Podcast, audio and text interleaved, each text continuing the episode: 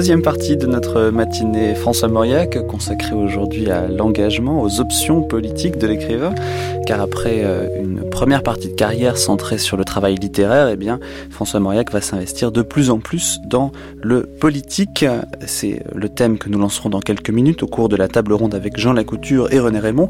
Mais avant cela, et comme chaque jour, votre chronique Anne Wiazemski, qui démarre, je crois, sur un article. Bloc-notes du vendredi 23 octobre 1964. Il n'a eu que ce qu'il méritait. Ce serait écrié Jean-Paul Sartre lorsqu'Albert Camus obtint le prix Nobel. Camus, s'il était encore du monde, ne pourrait lui répondre Attrape puisque Jean-Paul Sartre a su éviter le pavé d'or qui lui tombait sur la tête et qu'il n'a en fait rien attrapé. Rendons-lui justice. Il a donné ses raisons à la ville et au monde, sans enfler la voix, en gardant le ton le plus juste, en bourgeois bien élevé, qui sait ce qui est dû, fût-il académicien, à d'honnêtes gens qui vous décernent une telle couronne. Mais surtout, Sartre a su se garder de l'ostentation. C'était le danger de son geste. On peut penser ce qu'on voudra du philosophe, de l'essayiste, du romancier, du dramaturge, mais enfin, ce grand écrivain est un homme vrai. Et c'est là sa gloire. Je m'entends moi-même quand je lui donne cette louange. Un homme vrai, cela ne court pas les rues, ni les salles de rédaction, ni les antichambres des éditeurs. C'est parce qu'il est cet homme vrai que Sartre atteint ceux qui sont le plus étrangers à sa pensée et le plus hostiles au parti qu'il a pris. Il a refusé ce que moi-même je fus très étonné de recevoir, mais fort heureux d'accepter non pour faire bénéficier de tous ces millions, comme Sartre, s'il avait accepté le prix, nous confie qu'il l'eût fait le comité apartheid de Londres ou quelques autres œuvres pis, mais pour faire refaire la salle de bain de ma maison de Sénéoise et pour en relever les clôtures. L'étrange est que je ne lis rien de cet homme vrai sans rejeter le livre à un tournant de ma lecture en criant Mais non, ce n'est pas vrai. On a beau dire, le canular est une amibe qui s'attrape rue d'Ulm et dont peu de normaliens arrivent à se débarrasser. Lorsque Sartre déploie sa formidable puissance dialectique pour nous prouver que Jean Genet est un saint, que c'est en lui que la sainteté authentique se manifeste, et non chez Thérèse d'Avila, je prends le parti de rire. Mais je m'irrite si cette même dialectique tend à substituer au Charles Baudelaire que je fréquente et que j'aime depuis mon adolescence un Baudelaire dégradé et méconnaissable. Cet homme vrai, Jean-Paul Sartre, finit toujours par me faire protester que ce qu'il dit est faux. Sauf, et c'est la pierre de touche, lorsqu'il se livre directement à propos de quelqu'un qu'il a aimé. Ces inoubliables pages sur dix ans, par exemple, ou celles qu'il a écrites à la mort de Camus. Un homme vrai pour qui écrire c'est agir et qui est tout entier dans chacune de ses paroles. Un homme libre. Ici je m'interromps et je me loue moi-même, et je m'admire, d'admirer de si bon cœur ce philosophe qui, à ses débuts dans la vie des lettres, et comme entrée de jeu, chercha à me tordre le cou. Bon, c'est donc un texte paru dans le bloc-notes qui, euh, encore aujourd'hui, réussit à me faire rire aux éclats. Je sais pas, euh, j'espère que ça s'est pas trop senti dans la lecture.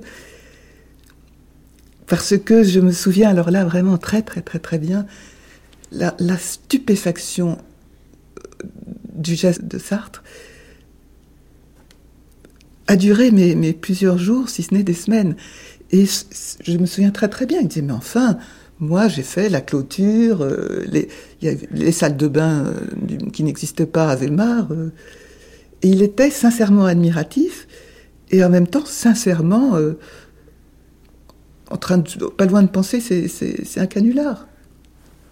Et j'aime beaucoup quand il dit, euh, ça, ça lui ressemble beaucoup. Quand il dit, ici, je m'interromps et je me loue moi-même et je m'admire, d'admirer de si bon cœur quelqu'un qui a voulu lui tordre le cou.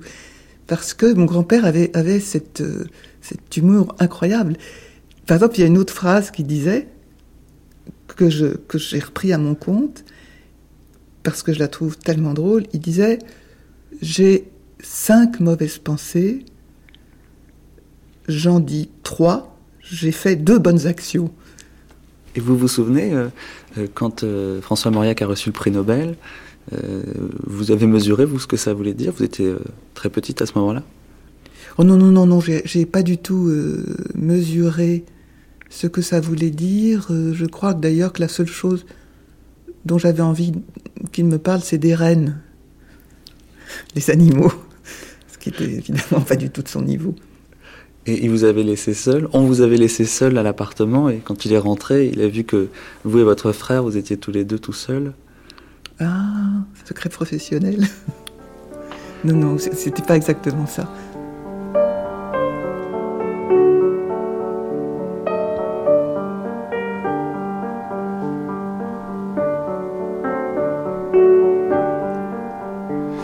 C'est sur la bande originale de Thérèse Desquerou, déjà familière des auditeurs, que s'installent Jean Lacouture et René Raymond pour euh, débattre, ou à tout le moins parler de l'engagement politique, de la formation politique et des convictions de François Mauriac.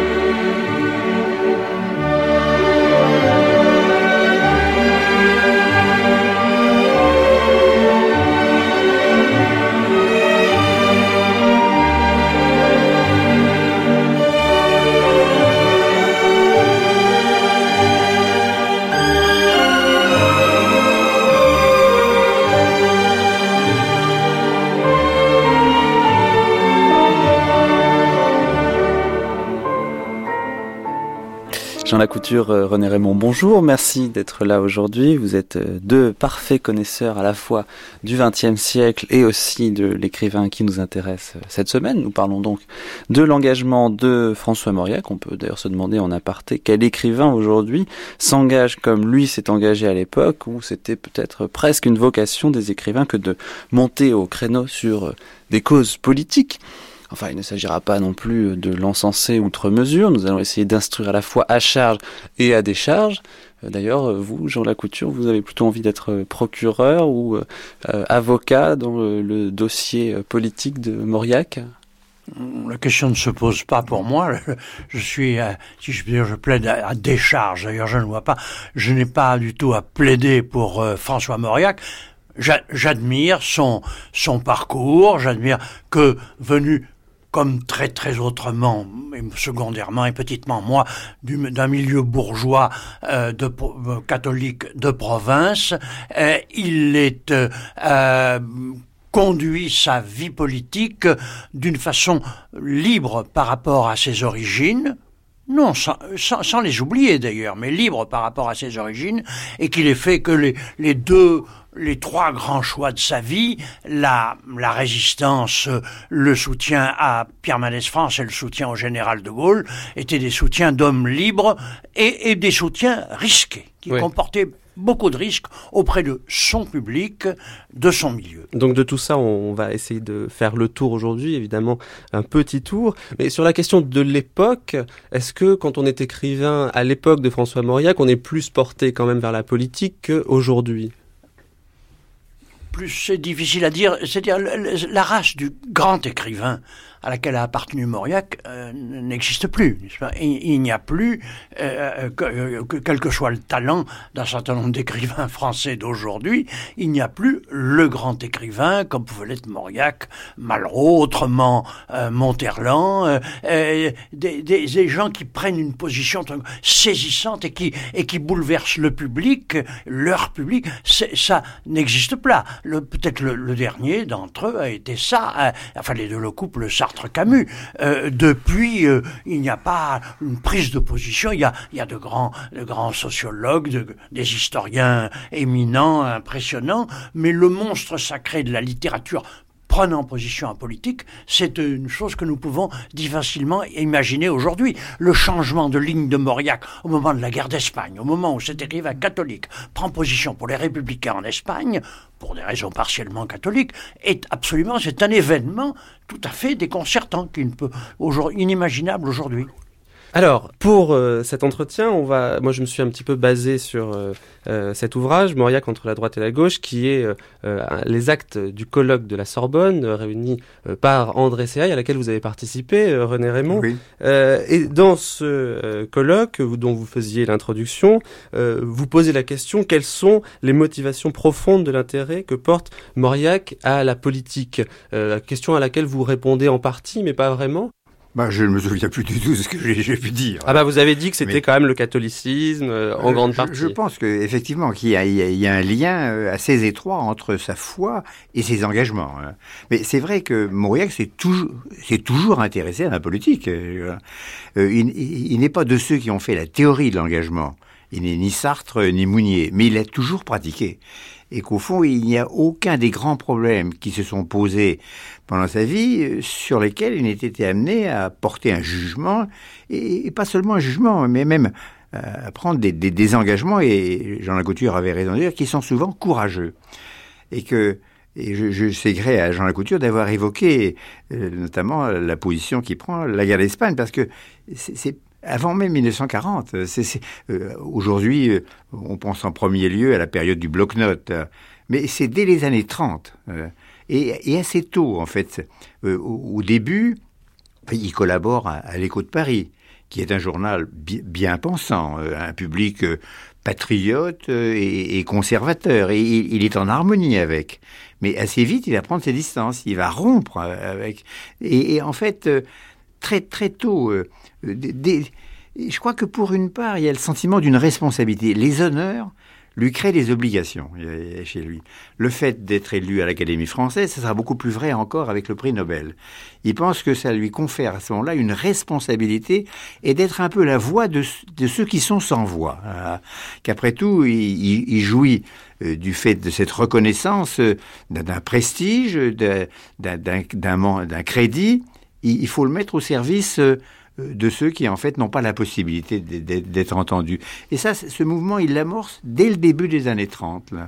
Il y a une, passion pour la politique euh, qui naît dès l'adolescence, dès l'enfance, quelque chose quand même d'assez charnel. Euh, il compulse les journaux. Enfin, il y a quelque chose de l'ordre de la personnalité il, s'y est toujours intéressé. C'est vrai que ça l'a intéressé en soi. Je crois qu'il y a une espèce de curiosité et de, passion pour la politique, mais qui est, qui est inséparable du sentiment que la politique étant une chose importante, elle exige aussi qu'on s'y engage.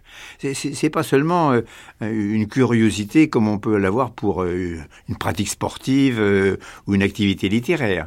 Il pense qu'après tout, il y, a, chez lui, au fond, un réflexe de citoyen qui est lié assez étroitement, effectivement, avec euh, son appartenance euh, chrétienne. Il pense que, euh, après tout, le chrétien est, responsable et qu'il est, ça le prémunit contre le repli sur soi, l'individualisme. Encore que, on y reviendra peut-être, il, y a une culture de, de l'introspection. Jean Lacouture, la politique politicienne pour François Mauriac la politique, il, est né dedans. Il, il, a dit lui-même, je suis né à droite. Bon, hmm. né à droite, mais il est né surtout à un moment historique. Il est né à la conscience, à un moment historique très important, qui est celui de l'affaire Dreyfus. Et, il est né en 85, l'affaire Dreyfus est 95, mais euh, c'est à partir de 95, après, dans les années qui suivent, les débats sont intenses en province, comme à Paris, et la, la version euh, provinciale et régionale de la Croix à Bordeaux prend position très clairement contre Dreyfus. Le, le, le, le catholicisme français, hélas, dans son ensemble, est assez durement euh, anti-Dreyfusard. Mais il se trouve que de, dans la famille de Mauriac, il y a le, qui a perdu son père très, très tôt, son tuteur qui s'appelle Louis, l'oncle Louis, est plutôt un libéral, et lui est plutôt, plutôt va très légèrement Dreyfusard, mais il se trouve que dès, dès son adolescence, Mauriac est mêlé au monde politique et il parle, il sera politique toute sa vie. Il a, il a quatre frères, dont un, l'un qui sera prêtre plutôt orienté à gauche, son frère aîné Pierre, euh, futur doyen de la faculté de médecine, est Action française. Il y a donc un débat politique intense. Il vit au milieu de la politique dès le, dès le, euh, en tout cas, surtout à partir, même, même au début de la, avant la, la première guerre mondiale, il collabore à un journal de Clichy, qui est un journal catholique, un peu ouvriériste, un peu, un peu, un petit peu orienté à gauche. Donc il a vécu constamment.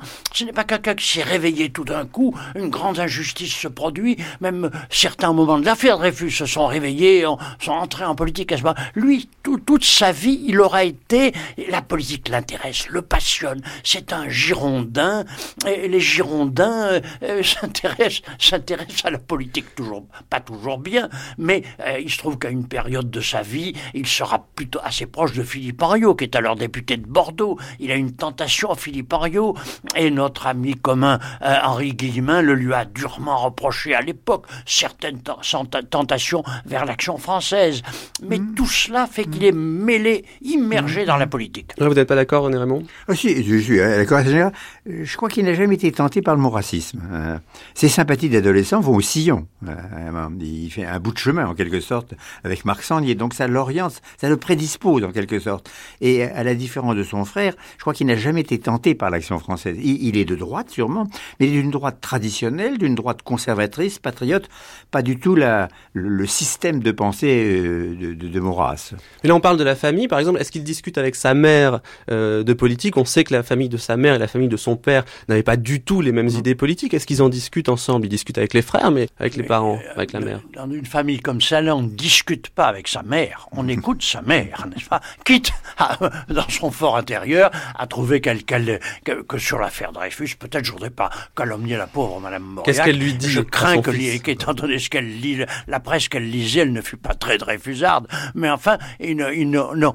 Mais, mais il, il était, euh, il était imbibé de politique. Euh, je, une petite euh, distinction avec avec René Raymond. Tout de même, l'action française, j'ai entendu dire plusieurs fois par Henri Guillemin, qui était son ami, qui était très proche de lui et qui était très à gauche et qui était furieusement, justement, anti-action française, comme il avait bataillé un peu à une époque contre le, les tentations euh, euh, action française de, de, de Moria, qui en tout cas, il y a un point qui est clair, en dehors de ce que nous avons déjà dit, il n'aimait pas le Parlement, il était anti-parlementariste. Il était mettons grosso modo républicain, et il va évoluer après dans sa vie vers la gauche. Mais il n'aime pas le Parlement. Euh, Peut-être sauf quand Pierre Manès France il est, premier et président du Conseil à une époque euh, très très très courte. Mais enfin, il n'aime pas le Parlement. On va en parler, on va en parler. Mais il y a une possibilité de François Mauriac qui euh, qui est que euh, son père ait vécu plus longtemps et on se doute qu'à ce moment-là, par exemple, le spectre de l'action française aurait disparu immédiatement.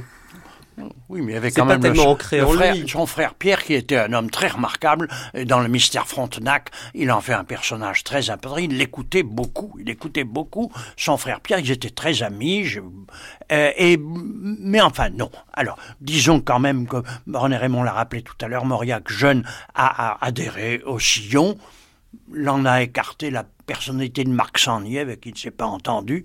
Mais enfin, il y a, il y a un, mouvement de balance pendant très longtemps, jusqu'en 1935. On peut dire que la vie de Mauriac, politiquement, est balancée, en tout cas. Jusqu'en 1935. François Mauriac, Entre la droite et la gauche, titre euh, de ce colloque de 1994 on a le sentiment euh, que c'est un insaisissable en politique et que toute sa vie, il va être insaisissable. Est-ce que vous êtes d'accord avec ça, René Raymond? Oh, je suis pas sûr que je dirais pas ça parce qu'il y a des positions très tranchées. Le polémiste en lui force le trait dans, certains cas, et, qu'il y a il y a, une assez grande continuité pour ce qui est des motivations profondes. Alors euh, évidemment, mais, les problèmes ne sont pas de même nature. Euh, il a pu être, et puis comme beaucoup, euh, une, réaction première sur laquelle il revient ensuite quand il, voit mieux les, implications et les enjeux. Mais il n'y avait pas ce souci de lisibilité d'une ligne politique qu'on peut trouver aujourd'hui. Et c'est vrai que en repensant aujourd'hui à François Mauriac, on a euh, une assez grande difficulté si on ne se plonge pas un peu précisément dans son euh, travail politique, mmh. dans son bloc-notes, dans ses mémoires politiques, à dire, euh, ben voilà, François Mauriac de droite ou François Mauriac de gauche.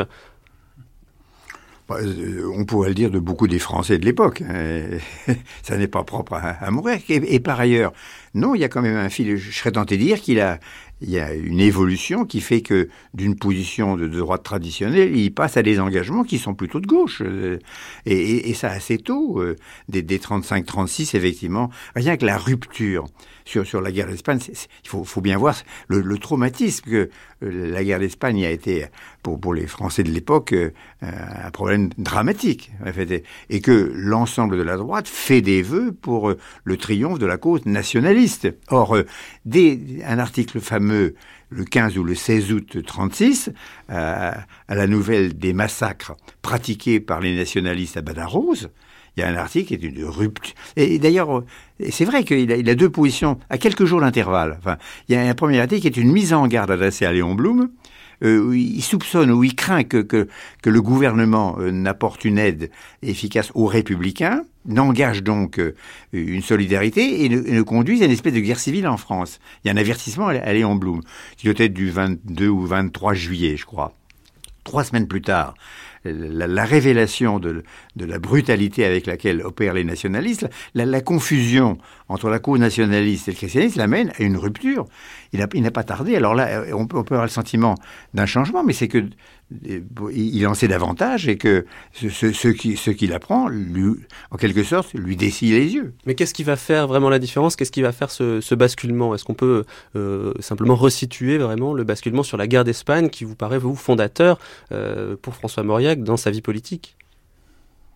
Et, oui, un, un, des engagements fondateurs, c'est une, rupture et qui certainement lui a demandé d'ailleurs, n'a pas été bien comprise par une partie de, ceux qui jusque-là étaient ses lecteurs.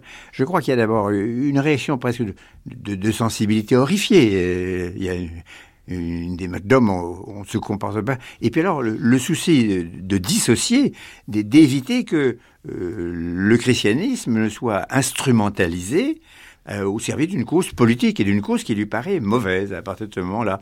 Il, y a son indignation de, de voir l'utilisation euh, des, des, des, tirailleurs marocains portant l'image du Sacré-Cœur. C'est le Pays Basque, quoi. Pour aussi. lui, c'est autre chose, le Pays Basque. C'est autre chose. Non, non, non. Il y a d'abord la, la, crainte de la confusion, de l'utilisation. Pour, pour, lui, il n'est pas le seul à le penser. Maritain a la même position. Bernanos, euh, Sierra Lira ça, n'est pas ça n'est pas une croisade. Et par conséquent, il faut il faut au contraire dissocier, les deux. Et, la façon qui lui paraît euh, scandaleuse et indigne dont les, nationalistes utilisent la, référence chrétienne est une raison pour lui, euh, en quelque sorte, de, donner témoignage et que, que ça ne peut pas être une croisade. Alors le, le, a la, la, sympathie pour les Basques, ou alors une solidarité confessionnelle qui joue à ce moment-là et, et, que la façon dont les Basques sont traités par les nationalistes euh, appelle une solidarité, alors qui est, qui est plus large. Un certain nombre de catholiques se rallient euh, au camp républicain à cause des Basques, c'est vrai. Jean Lacouture. Oui, parce qu'il faut penser qu'à l'époque, les Basques sont ouvertement catholiques, n'est-ce pas? La question basque a changé aujourd'hui d'allure, mais à cette époque, les, les Basques, les Aguirre et les autres sont, se, réclament du catholicisme. Oui, il y a le côté de, ce qui lui paraît comme à Bernanos scandaleux d'une croisade que, que, que, les évêques mitrent en tête, euh, les évêques espagnols, le, le primat d'Espagne, se, se, se, se situent à côté de, de Franco et des officiers putschistes pour massacrer le, le, peuple espagnol, pour lui, ça lui paraît, ça lui paraît la, la, la trahison la trahison que l'Église soit mêlée euh, au massacre d'un peuple. Non mais on comprend bien qu'effectivement il y a de grandes lignes directrices, de grandes constantes qu'on va pouvoir développer un petit peu, mais il y a quand même aussi ce plaisir du jeu, euh, ce plaisir de, de, de, surprendre quand même, d'être là où on ne l'attend pas. Euh, ça, ça existe aussi. Je crois pas que joué. Franchement, je là, crois pas du tout. Il, il, le fait par devoir de conscience, en fait. Oui, comme il l'avait fait l'année précédente à propos de la guerre d'Éthiopie, à propos de la conquête de l'Éthiopie par Mussolini, il avait pris position contre, alors que beaucoup d'intellectuels catholiques de bon niveau, comme Gabriel Marcel, et sans parler de Paul Claudel, avaient pris position pour, lui a pris position contre. Non, vraiment, il n'y a pas de jeu dans cette, non, de non. jeu JEAU, dans ce, il y a, il y a du jeu JE peut-être. Il y a le rôle de ses amitiés dominicaines pas... à l'époque, hein, qui joue un rôle important. Là. Le... le... rôle de ses amitiés dominicaines, là. il est très proche. Mais Dieu, un certain nombre d'amis personnels, mais Dieu qui avait été Action Française, lui, lui et qui, qui est proche, il collabore au journal 7 à ce moment-là, à la Tour Maubourg, et, et, ça compte beaucoup dans ce milieu-là. Je crois que ça, contribue à l'éclairer et à le conforter dans ses, dans ses positions. Mais il faut marquer, une chose bien claire à propos de Mauriac, c'est que c'est un homme qui a constamment écrit pour le public. C'est-à-dire que les variations qui sont euh, euh, repérables chez tel ou tel autre euh, grand écrivain qui écrit une fois tous les trois ans sur une question politique, lui, Mauriac est un homme qui a écrit, qui prenait son, son, stylo, sa plume, deux ou trois fois par semaine pendant des années, des années, des années. Il est repérable constamment. Il est constamment sous le feu de la de la critique politique. Alors c'est quelques sinuosités qu'il y a. C'est vrai que étant né à droite, il y a souvent chez lui une, un premier réflexe de droite, n'est-ce pas?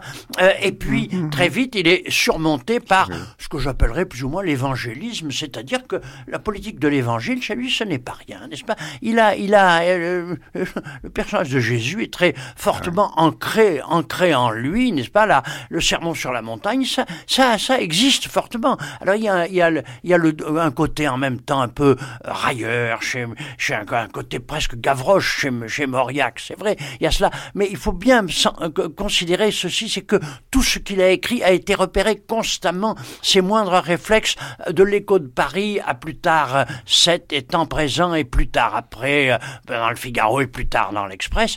C'est un homme qui aura constamment écrit sous le feu des projecteurs.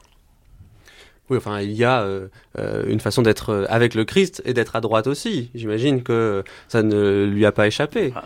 Ah, Paul Claudel l'a quelquefois réalisé, mais, mais, mais, enfin, euh, euh, lui, en tout cas, euh, il y a, il y a, il y a, il y a diverses façons de considérer le Christ. Il considère que ses, ses, origines de, du sillon le, le conduisent à penser que le Christ est plutôt du côté des pauvres. On le verra très bien à l'occasion de la guerre d'Algérie, que le Christ n'est pas du côté des bourreaux, mais des victimes, et, qu'en fait le, visage du Christ, il est dans le, le qu'on torture.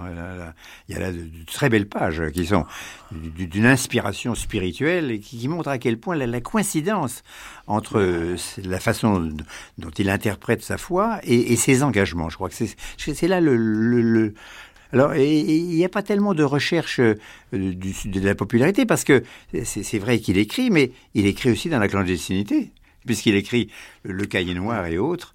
C'est vraiment l'engagement euh, sans aucune conséquence gratifiante. on, va peut-être, euh, on va peut-être y arriver dans peu de temps, mais pour terminer sur euh, ce panorama des idées politiques, Jacques Soustel a inventé l'expression de gauche caviar, vous le disiez il y a dix minutes dans le couloir.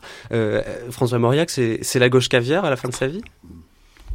non, sûrement pas. Un peu, non. Euh, je, je, D'ailleurs, que je, je, me réfère assez peu aux formules de Jacques Soustel, ne serait-ce que pas, parce que je suis comme René Raymond parmi ceux et qu'il disait comme, comme les grands de la trahison. Alors, je pense que ni grand, ni trahison, ni gauche, ni euh, gauche, oui, peut-être. En tout cas, pour Mauriac, c'est vrai. Caviar, non, Mauriac est un homme qui a vécu la vie d'un grand bourgeois. C'est vrai, d'un bourgeois. Euh, là, là, il avait un bel appartement à Hauteuil. Il avait une, il avait deux propriétés. Euh, en tout cas, une euh, Malagar assez importante, il menait en même temps une vie relativement euh, simple, c'est-à-dire que le, le caviar ne, n'était pas servi, je crois pas, sur la table ni, ni rue, ni à Il n'y a pas de mondanité. Hein. Non, pas de mondanité. Il, il vivait avec des gens qui avaient une vie, comme André Mauroy, comme Édouard Bourdet, qui avaient une vie assez large, qui était de, le, tout, de, le tout Paris, d'une certaine façon. Il a eu ça. Sa femme, Jeanne Mauriac, était charmante, était, ils, aimaient bien sortir. Euh, euh, dans, dans, le, dans le monde, c'est vrai, mais c'était à partir d'une certaine époque, presque constamment, même très peu après la libération, c'était pour lui en même temps une, une épreuve, parce qu'il y était brocardé constamment, n'est-ce pas?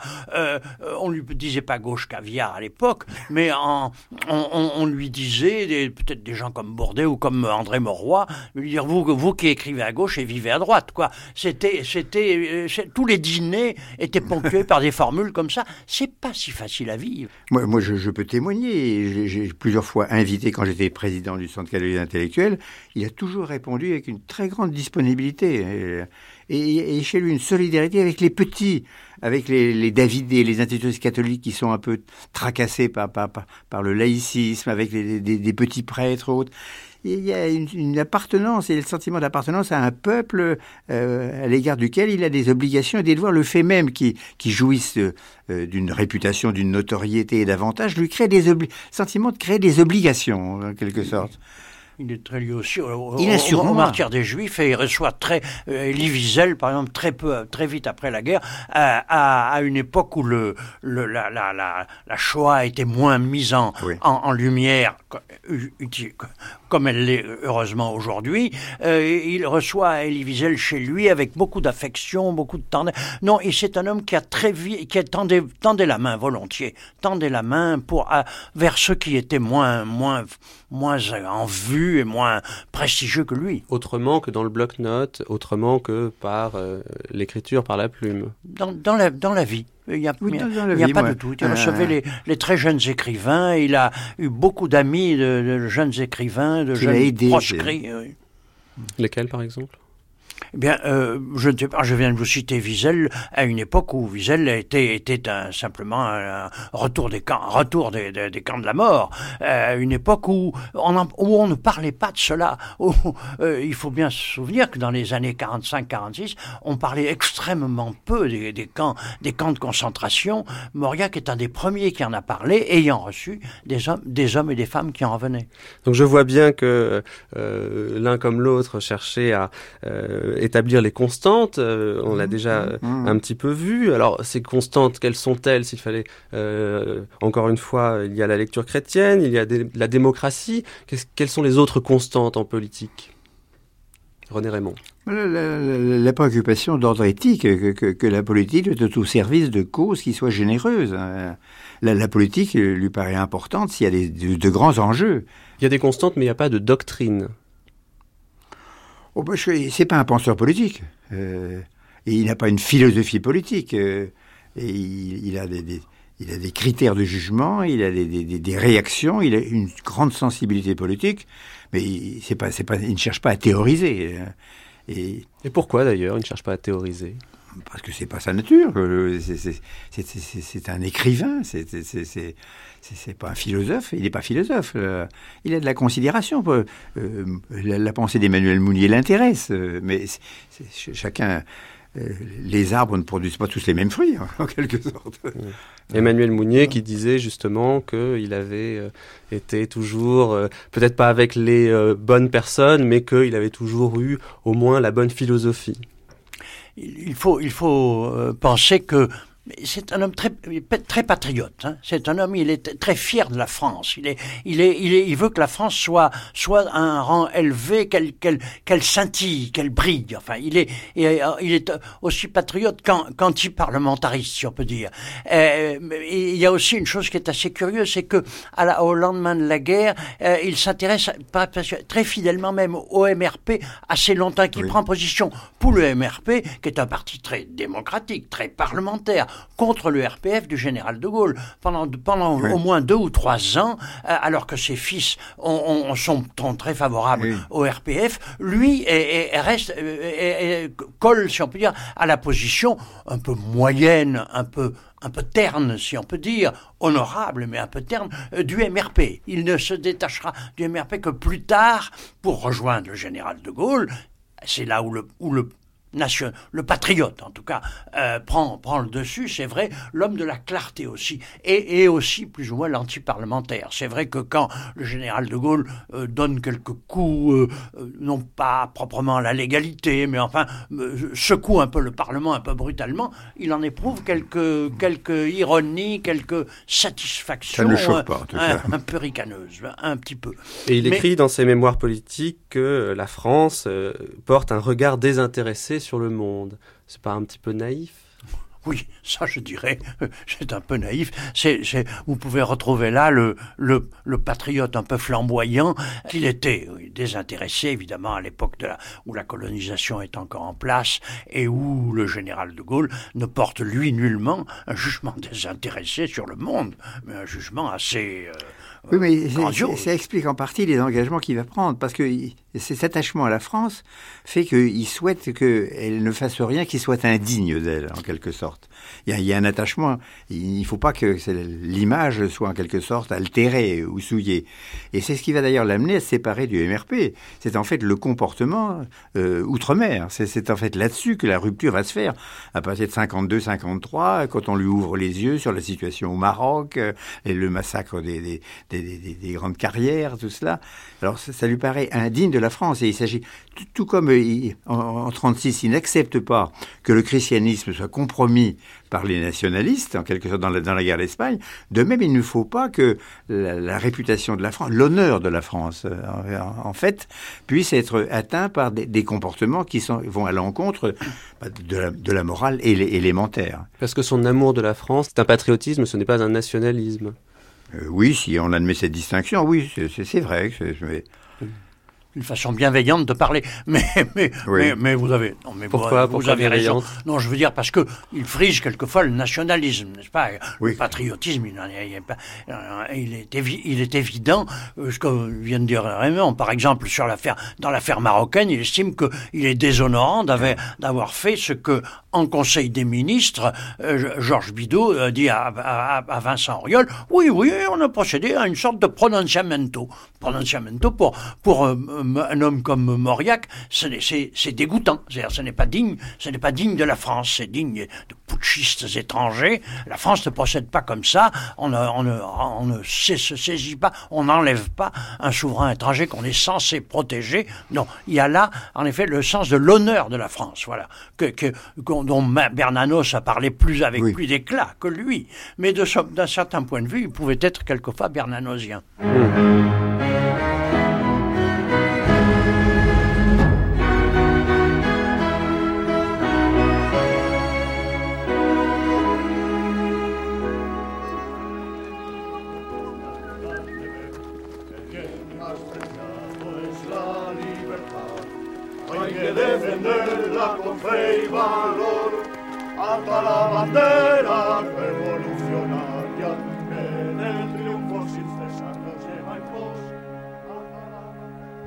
Quand on voyait les stucades d'Hitler bombarder euh, Guernica, n'est-ce pas? Et quand on voyait les, armées de Mussolini euh, se battre contre ce, ce peuple, eh bien, la guerre était commencée. Nous avons été jetés dans l'événement, que nous le voulions, que nous ne le voulions pas, dès ce moment-là. Et puis il y a eu la guerre, et puis il y a eu l'occupation, et puis à partir de ce, il y a eu la résistance, et à partir de là, nous, étions sur les rails du malheur, n'est-ce pas? Euh, Sans absolument pas libre d'en sortir. Alors, c'est aussi je crois, un homme euh, de la réconciliation, François Mauriac, euh, à la fois polémiste, mais euh, s'est-il admis comme polémiste, et puis, quand il le fallait, mettre les gens ensemble. Oui, c'était, c'est un. Nous l'avons dit tout à l'heure, Mauriac est un homme de la, du Sud-Ouest, un Girondin, un homme. C'est un pays et c'est, une race de personnes à laquelle je me permets de dire doucement que j'appartiens, qui est assez portée sur le compromis, c'est-à-dire que euh, pourquoi on, on, on, ne tranche pas euh, à tort et à travers, c'est-à-dire si on peut faire faire ensemble, plutôt faire ensemble que faire que faire contre. Il n'est pas indispensable de, de couper la les têtes des rois. Euh, on peut peut-être faire autre chose, faire des lois libératrices. C'est peut-être mieux. Les, un certain modérantisme est dans l'esprit de, de Mauriac, qui est très assez fortement. Mmh. Il aurait été un assez beau Girondin à la à la à la mmh. Convention, n'est-ce pas? Il aurait fait un beau un beau personnage de Girondin. Bah, L'histoire ne l'a pas voulu comme ça mais je, ne crois pas que René Raymond me contredirait. Là, j'entre sur son terrain, mm-hmm. mais il me semble qu'il y a quelque chose de chez lui, avec et aussi dans son, dans son maniement de la langue, quelque chose parfois de voltairien d'ailleurs, n'est-ce pas? La, la polémique mauriacienne peut être voltairienne si son idéologie ne l'est pas. Je crois qu'il répugne à l'affrontement pour l'affrontement. Euh, il a horreur de la, violence, euh, la recherche du consensus. En, quoi il est démocrate d'ailleurs? C'est qu'il croit à la possibilité pour euh, des, gens de bonne foi d'arriver à un accord sur, l'essentiel. Par exemple, les communistes avec les catholiques. oui, encore que là. Sur les communistes. Le communiste. Euh, oui, enfin, les- ça, ça dépend. Il faudrait distinguer selon les périodes. Là, hein. Il y a la période de la- de l'avant-guerre, où le communisme ne représente pas encore un danger comme force politique en France. À partir de la guerre froide, euh, non, euh, parce que ça, représente. Il, ne peut pas transiger avec le communisme, avec l'impérialisme soviétique, avec la, menace que, Moscou fait peser sur la paix internationale. Il ne donne pas dans les utopies de, ceux qui pensent. Et, jamais il n'a cru que le communisme pouvait représenter une formule positive. Là, il se sépare des chrétiens progressistes, euh, qui lui paraissent euh, entretenir des, des- illusions per- pernicieuses. Et si on fait des allers-retours dans le temps, c'est quand même aussi euh, euh, après la guerre, après la résistance, après cet engagement, comme vous le disiez, euh, qui n'était euh, pas euh, destiné à se faire valoir, puisque c'était sous un pseudonyme, il euh, tend la main à euh, Brasillac et à d'autres. Euh, il y a quand même cette envie de réconcilier la France et dans cette idée aussi de la nation. Tant, la- la- tant de la main, il, intervient pour la grâce de, de, de, Brasillac et il, pré- il préconise la clémence en quelque sorte. Mais il ne leur tend pas la main. Il considère qu'ils ils, ils ils, ils ont- ils sont trompés. Ils ont fait un mauvais choix. Et, par conséquent, il, reste sur, le, sur le principe, il reste intransigeant. Il y, a, il, y a, ceux qui ont été patriotes et il y a ceux qui ont trahi. Ce sont des traîtres. Cela dit, est-ce qu'il faut tous les tuer? Et par conséquent, il préconise une politique de clémence, d'amnistie et d'oubli. Euh, le devoir de mémoire n'implique pas qu'on continue, qu'on continue de les, de. Euh, pour ce qui est du communisme, par ailleurs, il, il a une certaine compréhension à l'égard de la classe ouvrière. Il, prend fait et cause pour les prêtres ouvriers lorsqu'ils sont condamnés par, Rome. Hein. Et c'est le moment où il forme le vœu qu'il y a un concordat qui, protège les catholiques français contre les, ingérences de, la, curie romaine. Et il y a une sympathie pour la classe ouvrière, pour les prêtres ouvriers, pour ceux qui ont fait ce choix courageux de la pauvreté et de la solidarité ouvrière il faut penser que c'est une tête politique. La politique l'intéresse beaucoup. Il est, il est, il est passionné. Il n'intervient pas en politique de temps en temps et d'une certaine façon, il est plus politique que Sartre, par exemple, n'est-ce pas, qui est d'abord, qui est d'abord un philosophe ou un moraliste. Lui, c'était vraiment la politique le passionne et, et, et il, est, il, est, capable de, de, nuances et de, de, de, réflexion. Il ne se jette pas à la tête des gens. Par exemple, pour De Gaulle, au moment du retour de De Gaulle en 1958, euh, je suis de ceux qui l'ont, qui l'ont vu au sortir de la grande conférence de presse du 19 mai euh, du général de Gaulle, où le, le général de Gaulle n'a pas condamné, par exemple, le putsch n'a oui, pas oui. condamné Massu. Je me souviens de Mauriac entouré de quelques personnes, certaines le poussant à, à, à, à s'isoler par rapport à De Gaulle, François Giroud par exemple, mais d'autres dans, ce, dans le même groupe, comme Robert Barra et surtout comme Jean Amouche, dit mais il faut, il faut vous rallier à De Gaulle, c'est De Gaulle qui va faire la paix en Algérie. Vous le savez bien, les procédures sont pas très heureuses actuellement, mais ralliez-vous. Mais Mauriac se fait beaucoup tirer mmh. l'oreille. Il est, il est, il est en même temps un, un homme que le la politique la, qui, comporte, qui comporte la légalité, on ne fait pas n'importe quoi en politique, on ne fait pas n'importe quoi au nom de la France. Et le, le, le putsch d'Alger, non, lui, il, il, ne passe pas euh, aisément là-dessus. Il est, il est très, très hésitant, plus que beaucoup de personnes que j'ai connues à l'époque, qui étaient plus à gauche que lui et qui se sont ralliés, sur, comme sur le principe de Jean Amouche, c'est quand même, c'est De Gaulle qui fera la paix. Allez, donc il faut, il faut se rallier à lui. Il est en l'occurrence assez légaliste et je dirais même, oui, oui. contrairement à ce que j'ai dit tout à l'heure, parlementariste, le fait de voir les parlementaires menacés d'être jetés à la Seine ne, lui convient pas du tout. Il, voudrait respecter la légalité. Bon, il va se rallier quelques jours plus tard. Euh, je pense qu'il se conduit bien en l'occurrence. Il, il montre les, des réserves, des nuances, des, des, des, des, des non possumus, mais euh, quand même, en fin de compte, bon, il y a l'objectif fondamental est de reconstruire un État en France euh, et de faire la paix en Algérie. Alors il se rallie, mais non sans une fine analyse politique. Que voulez-vous? Rien ne peut faire que De Gaulle ne soit tout de même pas populaire, qui n'est pas quelqu'un que l'on a mis à la tête de la France parce qu'on l'aime, mais je crois qu'il est tout de même ici et maintenant à la tête de la France parce que ce peuple sent obscurément quand cet homme, c'est sa meilleure conscience qui s'exprime.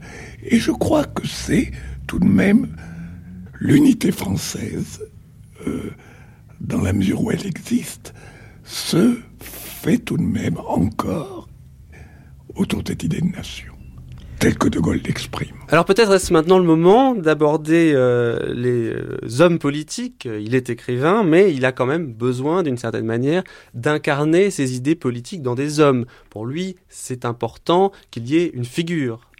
René Raymond. de toute façon, il n'a pas le choix. La, politique est, faite par des hommes. Et par conséquent, les jugements qu'on porte sur elle ne peuvent pas faire abstraction de ceux qui la mettent en œuvre. Donc, je suis pas sûr qu'il ait besoin d'incarner sur les hommes politiques, mais c'est un fait que la politique s'exprime et est personnifiée par un certain nombre d'hommes politiques qui sont au pouvoir ou qui, vivent. Et on, est amené à faire des choix. Tout, citoyen, tout, tout électeur est, amené à se prononcer sur la politique à travers le choix des hommes. C'est le principe même euh, de, l'élection et, du système. Par conséquent, il, ne peut pas en, parler abstraitement, comme s'il n'était pas mis en œuvre par des individus. Donc, ça l'amène à, se prononcer sur euh, les présidents du Conseil, euh, les, premiers ministres. on voit bien les, choix. C'est un peu moins vrai avant la guerre. Là il y a moins de personnalisation de, la vie politique que, sous la quatrième République et sous, la cinquième. Il n'y a pas tellement. Je, je, nuancerai un peu ce point de vue parce que si en effet Mauriac est un euh, euh, critique, essayiste, observateur particulièrement fin de la vie publique. Et s'il prend parti, il y a un cas où il aura eu quand même une action collective positive, c'est dans le cas de Mendes France. Parce que ah quand ah il rejoint l'équipe de l'Express, l'équipe de l'Express s'est constituée pour porter Mendes France au pouvoir. C'est bien clair. Il n'y entre que dans un second temps. Mais là, si on peut dire, euh, sans aucune euh, position politique, il fait de la politique active et il contribue à, à, à il intervient dans le, dans, le, dans le sort de la France à ce moment-là pour porter au pouvoir un homme qu'ils estiment, lui, euh, euh, comme, comme Jean-Jacques Servan-Schreiber, comme euh, François Giroud, comme Jean Daniel et comme quelques autres. Il, il pousse en avant. Donc il joue d'une certaine façon un rôle politique et l'éclat qu'il apporte par son talent à l'Express aura servi l'étoile la, de, Pierre Mendès France qui en était très conscient. Donc il est bien évident qu'on ne fait pas de politique sans hommes et qu'évidemment il faut suivre des hommes pour faire de la politique, mais quand même, j'en reviens euh, un peu à mon idée, est-ce qu'il n'y a pas euh, quelque chose d'un peu physique, d'un peu euh, sensible, une espèce de flair, une intuition à suivre quelqu'un plutôt qu'un autre. Et euh, d'une certaine manière, quand il décide de suivre De Gaulle euh, assez tôt, on ne peut pas dire que il est, comme d'ailleurs les autres Français, le reste des Français, toutes les cartes en main pour savoir ce que De Gaulle va faire. Donc je crois quand même qu'il y a une volonté de suivre un homme qui incarne non pas peut-être une politique, non pas peut-être un programme, mais des idéaux, des idées. Oh ben, assurément, ben, le, choix qu'il fait euh, du général de Gaulle, là, il, pouvait, il va de soi, en quelque sorte, c'est le symbole même. Par conséquent, il, il en restera toujours quelque chose. Euh, dans, les, dans les choix ultérieurs. Je crois que la situation est exceptionnelle. Effectivement, il se trouve qu'un homme incarne en quelque sorte la, continuation du combat et, la volonté de s'identifier à la France. Il y a un flair politique. Finalement, l'écrivain qui sonde les hommes, il sonde aussi les hommes politiques. Et il voit en De Gaulle une autre potentialité que euh, le programme de De Gaulle, dont on ne sait pas exactement ce qu'il est. Non, je formulerai pas du tout le problème dans ces termes-là. Il se trouve qu'une voix s'est exprimée, un homme propose une direction, un choix, on s'y rallie et, il se trouve être le symbole, puisqu'il n'y a plus rien d'autre. La, vie politique est interrompue, il n'y a plus, de possibilité de s'exprimer, et donc c'est tout le, choix qui fait le ralliement à la personne de De Gaulle en 1940-41 est tout à fait différent du choix qu'on est amené à faire dans une vie politique normale, où il y a une pluralité d'ambitions individuelles, et tout à fait différente des, motivations qui l'amènent effectivement à se ranger dans le, camp de ceux qui, qui voient en, en Mendes France l'homme qui pourra résoudre quelques-uns des problèmes. Sur la couture. Avec De Gaulle, il ne faut pas oublier qu'il y a un trait d'union personnel très important, c'est Maurice Schumann. Maurice Schumann a été, avant la guerre, un, des collaborateurs de temps présent, dont René Raymond parlait tout à l'heure, et euh, De Gaulle s'est abonné à, temps présent un, an, avant la guerre. Il y, a, il y, a, un lien là par ce journal Temps présent qui n'a pas par ailleurs un rôle historique si considérable, mais là, il se trouve que le, tandem euh, euh, Schumann, De Gaulle-Schumann se, se, se, se, dirige vers Mauriac, qui était lui aussi collaborateur de temps présent, et à ce point la liaison est faite si vite que dès le 8 août 1900, 1940, à la radio de Londres, Maurice Schumann cite François Mauriac Oui. parmi les amis de, de, la, de la résistance et de la France libre. Ce qui était d'ailleurs une imprudence Très imprudent. considérable. Pour Mauriac, il aurait pu être saisi par la, par la Gestapo. Ça, c'est De Gaulle qui demande de à Schumann. Ou en tout cas par la police de Vichy euh, à cette époque.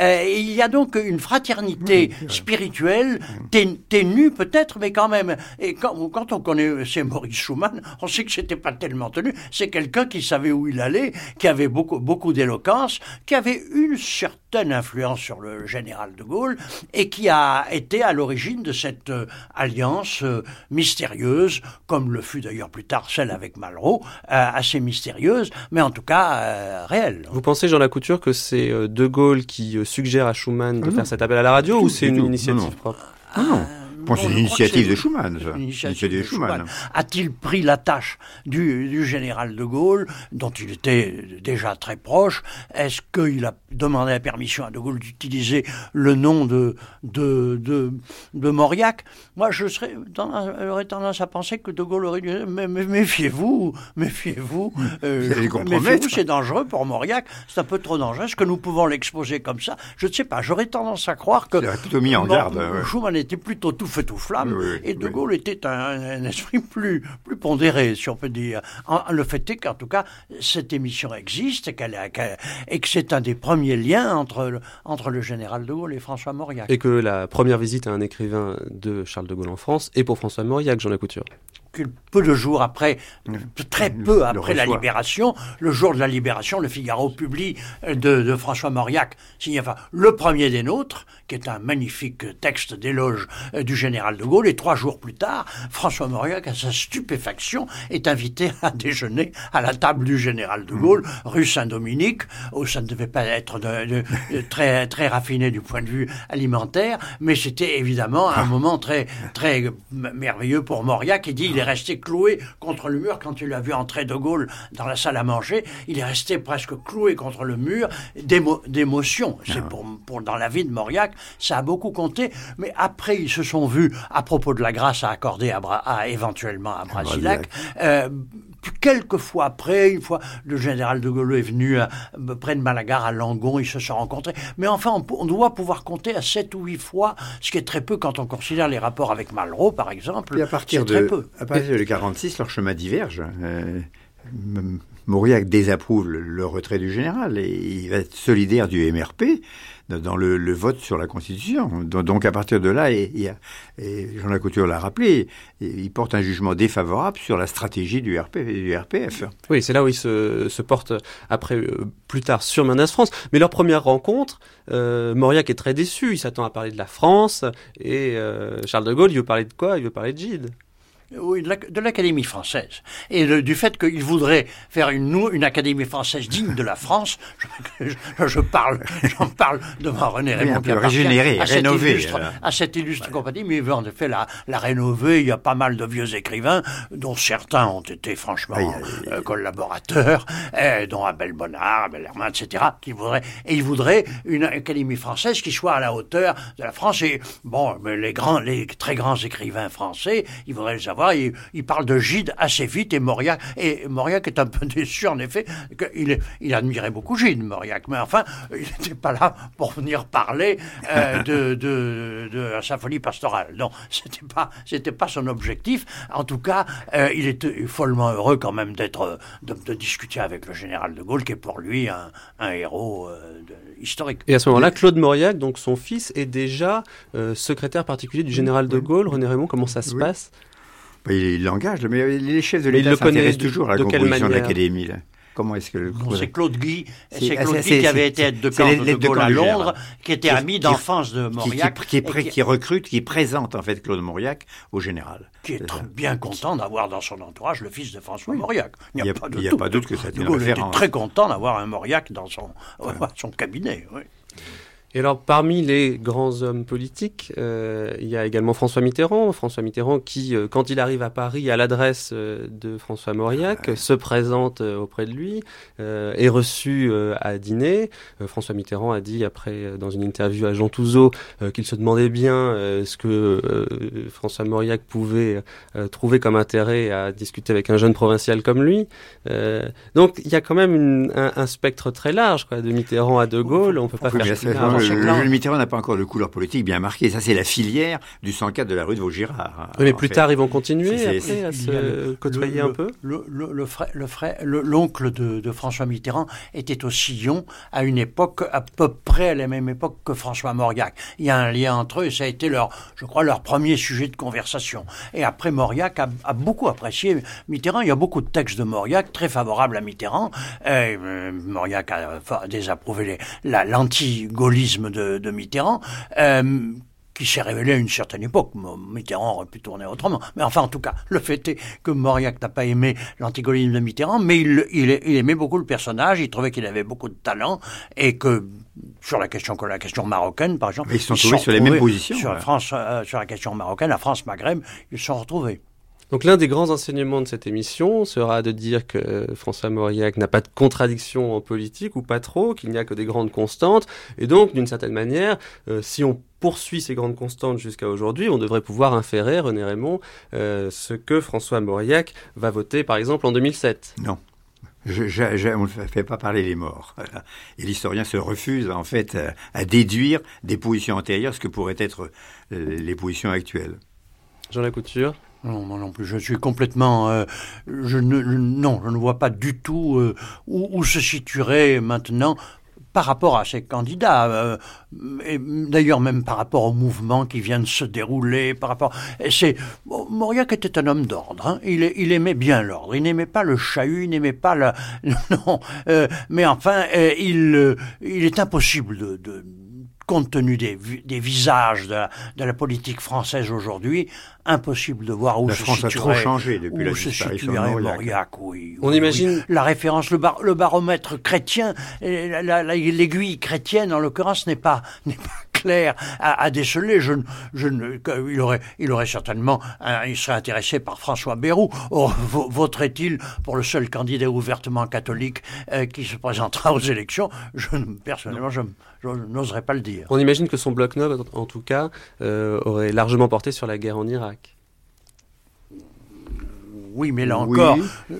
je crois que René Raymond et moi, nous sommes convaincus de, que, de ce qu'il aurait été, euh, enfin, la, de, la, mettons, la réserve qu'il aurait marquée à cette occasion, mais c'est un, trop imprudent. Ce n'est pas tout à fait digne de, de de nous, enfin, surtout je n'ai pas de leçon à lui donner. Non, on ne peut pas se prononcer. Il faut, il faut laisser, laisser Mauriac reposer. Il s'est beaucoup fatigué. On peut laisser se reposer maintenant.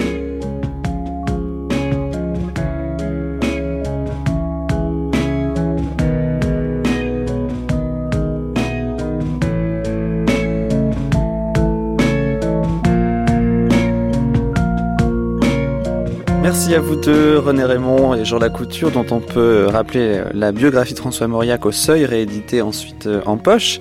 François Mauriac, décidément, on comprend de mieux en mieux, et ce n'est pas fini encore. Dans deux minutes, un retour au texte un peu particulier, aujourd'hui, suivi du documentaire.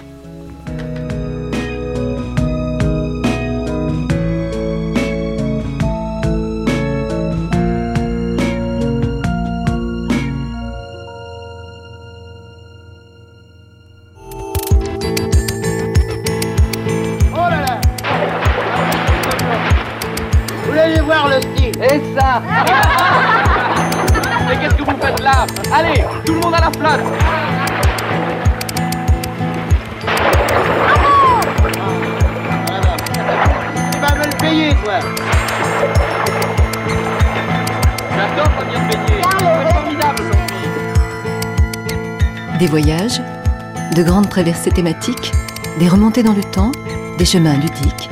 Jusqu'au 27 août, c'est l'été sur France Culture. Messieurs, le monde entier a les yeux fixés sur vous. Une personnalité se confronte à un document sonore exhumé de la phonothèque de l'INA, ces jeux d'archives. Roland Dumas, Régis Debray, Edoui Plenel, Fatou Diom, André Makin, Svetan Todorov, entre autres, ont chacun accepté, une heure durant, de jouer le jeu de l'inattendu dialogue. Jeu d'archives, chaque samedi, chaque dimanche, du 29 juillet au 27 août à 16h30. Ils sont astrophysiciens, spécialistes de paléomagnétisme, mathématiciens, neurologues, chercheurs en immunologie, en nanosciences ou chimie supramoléculaire. Cet été sur France Culture, faites leur connaissance. Une dizaine de scientifiques présentent chacun leur discipline, ses dernières avancées, ses défis pour demain. L'été des sciences, dix portraits de grands scientifiques avec l'Académie des sciences, chaque samedi et dimanche à 18h10.